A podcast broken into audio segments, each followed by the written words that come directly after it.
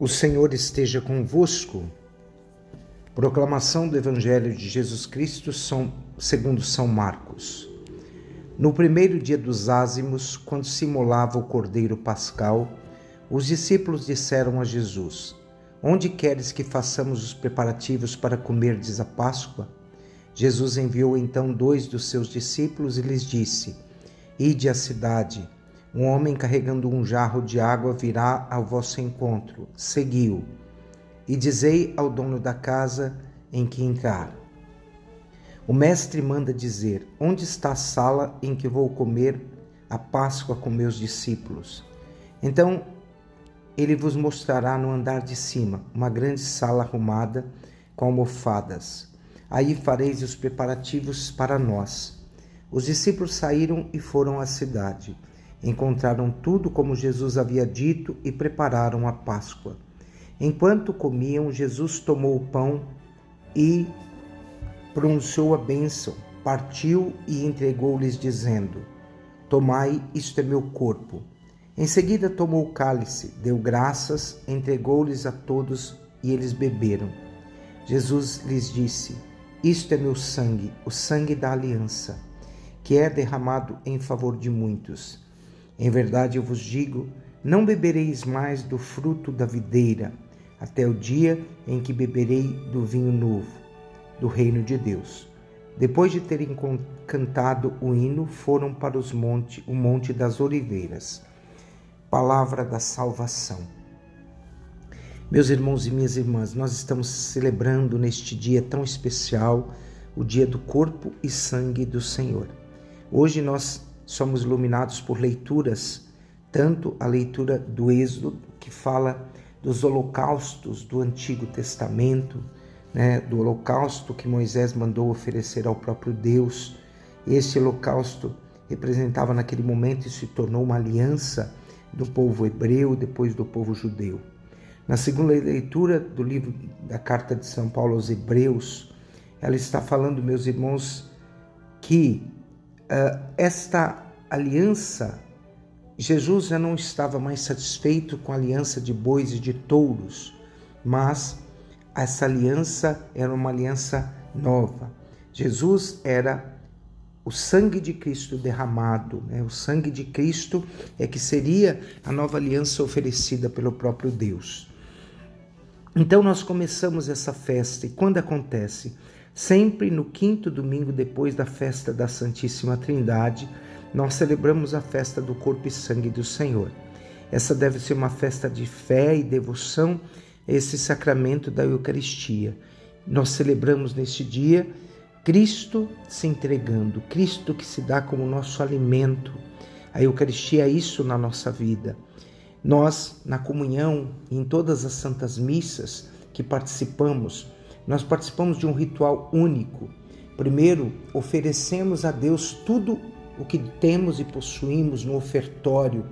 E quando a comunidade reunida se oferece, Jesus realiza naquele momento, por uma ação sacramental, ele realiza a transubstanciação, que é a transformação do corpo, da hóstia, do pão em corpo e do sangue o vinho em sangue do Senhor.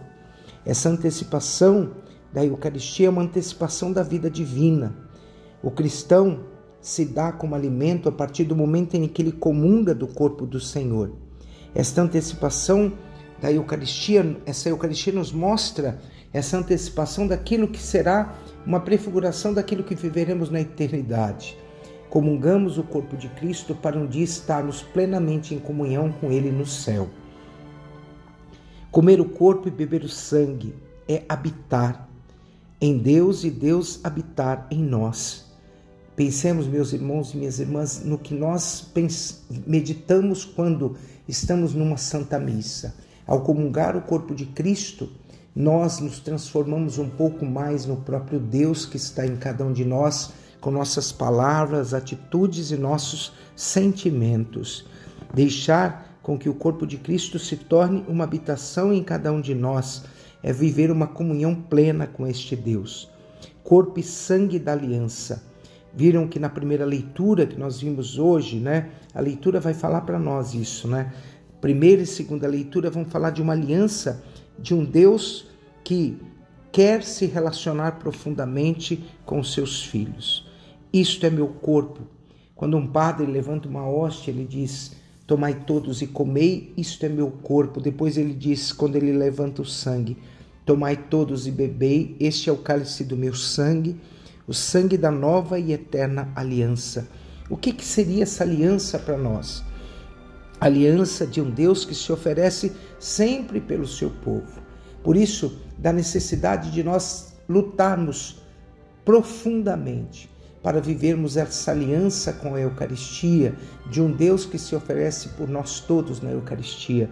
A aliança de um Deus que se oferece deve ser lembrada sempre para que nós não nos afastemos nunca deste sacrifício vivo de um Deus que está se oferecendo por cada um de nós. Quando dizemos fazer isto em memória de mim na missa, a memória é, tem um caráter de atualização, atualizar aquilo que acontecia como memorial no Antigo Testamento e atualizar aquilo em nome de Cristo, sacramentalmente. Fazer isto em memória de mim é agir. O sacerdote, quando ele ergue as mãos e ele faz o ritual da Santa Missa, ele age em nome de Deus e ele interage diante da Eucaristia e a comunidade. Comungar é agir sempre num compromisso com Deus, um compromisso permanente.